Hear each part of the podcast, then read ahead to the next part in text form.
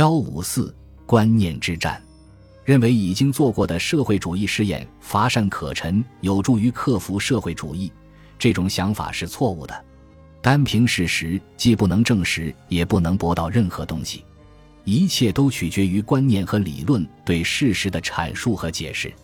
迷恋社会主义的人会继续把人间的一切罪恶归咎于私有财产，期待着社会主义的救赎。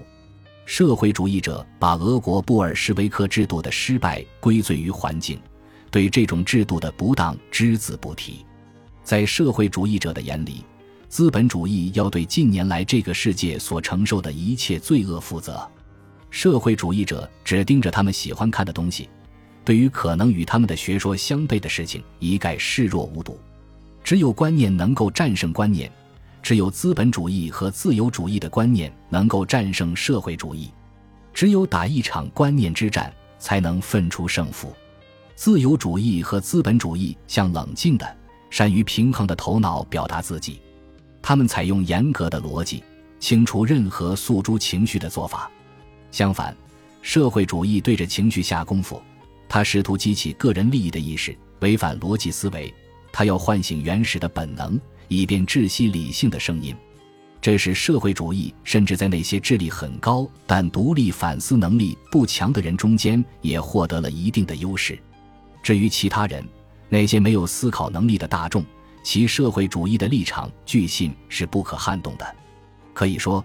能让群众激情澎湃的演说家，获胜的机会要大于诉诸群众理性的人。就此而言，自由主义在与社会主义的交锋中前景堪忧。这种悲观主义观点在评估理性而冷静的思考能对群众发生什么影响时，做出了完全错误的估计。它也严重夸大了群众在创造和形成一个时代的主流观念中所扮演的角色的重要性。从而夸大了群众心理因素在这件事上的重要性。的确，群众是不思考的。然而，正因为如此，他们才追随那些思考者。人类的思想向导是极少数为自己而思考的人。他们最初是影响一批能够掌握和领会别人思想的人。通过这些中间人，他们的思想进入群众，在那凝结为当时的舆论。社会主义成为我们这个时代的主导观念，并不是因为群众首先想出了生产资料社会化，然后把它传播给了智力水平更高的阶层，甚至被浪漫主义和历史法学学派想象出来的人民的精神所迷惑的唯物史观，也没敢下这种断言。这种人民的精神本身，除了集体犯罪、肆意蹂躏和破坏以外，从未带来任何东西。可以说。社会主义观念也是只有破坏作用，然而它是一种观念，必须有人把它想出来，这只能是个别思想家的工作，就像其他一切伟大的思想一样，它只能通过知识的中间阶层才能渗透到群众之中。最早的社会主义者既不是人民，也不是群众，甚至今天他们仍不是社会主义者，而是农业社会主义者或工团主义者。最早的社会主义者是知识分子，是他们而不是群众才是社会主义的中间。社会主义的势力就像其他任何势力一样，说到底是一种精神力量。他从思想领袖加以阐述并提供给人民的观念中找到了支持。假如知识分子抛弃了社会主义，他的力量也会随之终结。从长远看，群众无法抵挡领袖的观念。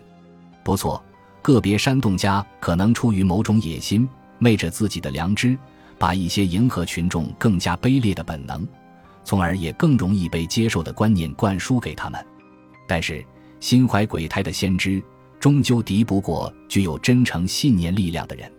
没有任何东西可以腐蚀观念，无论金钱还是其他任何奖励，都顾不来反抗观念的战士。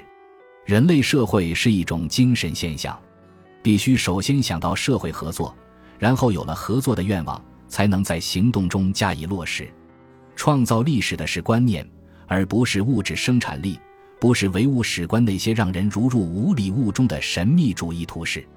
只要我们能够战胜社会主义观念，只要能让人类认识到生产资料私有制的社会必然性，社会主义肯定会退出舞台。此乃唯一需要切记的事情。社会主义观念能够战胜自由主义观念，无疑仅仅是因为一种社会观逐渐被一种反社会观所取代。前者尊重每一种社会制度的功能和全部社会基础构造的整体作用，后者则认为社会机制的每个部分是可以拆卸的零件。社会主义盯着个人，饥肠辘辘的人，丢了饭碗的人和富人，以此为据吹毛求疵。自由主义从不忘记整体和每种现象的相互依存，他十分清楚，生产资料私有制没有能力把现实变成天堂。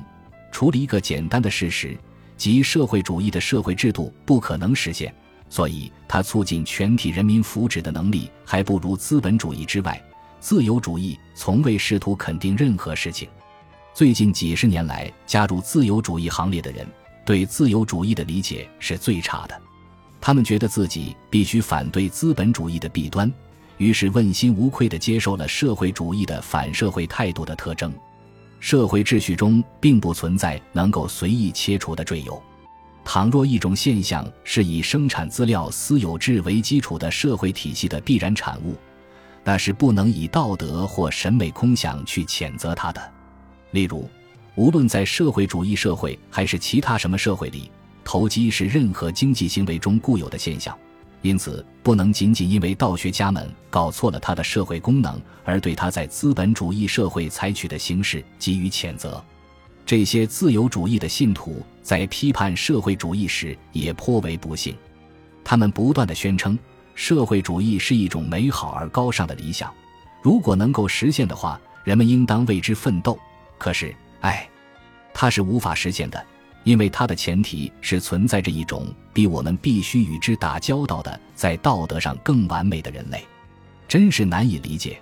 人们居然会断定社会主义无论如何都优于资本主义，除非他们能够坚信它作为一种社会制度具有更出色的功能。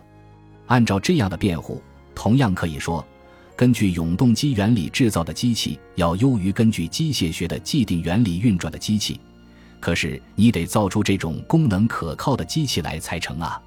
假如社会主义理论中包含着错误，使这种制度不可能完成预定任务，那就不能拿社会主义跟资本主义制度做比较，因为后者已经证明自身是可以运转的，更不能给它戴上更高尚、更美好或更公正的桂冠。社会主义确实无法实现，但这不是因为它在召唤高尚的利他主义动物。本书打算证明的事情之一是，社会主义国家首先是缺少一种品质。只要经济系统不是以集采集使的方式，而是以间接迂回的方式进行生产，那么这种品质即进行核算，从而做到理性管理的能力就是不可缺少的。一旦人们普遍认识到这一点，所有的社会主义观念就会从理性的人类头脑中消失，社会主义必然到来。因为社会的进化必然导致社会主义，这种看法是多么不堪一击。本书已在前面的内容中做了说明。这个世界在堕入社会主义，是因为大多数人向往它。他们向往社会主义，是因为他们相信社会主义为更高的福利水平提供了保障。这种信念的消失，将标志着社会主义的终结。结语：现代社会主义的历史意义。本集播放完毕，感谢您的收听，喜欢请订阅加关注，主页有更多精彩内容。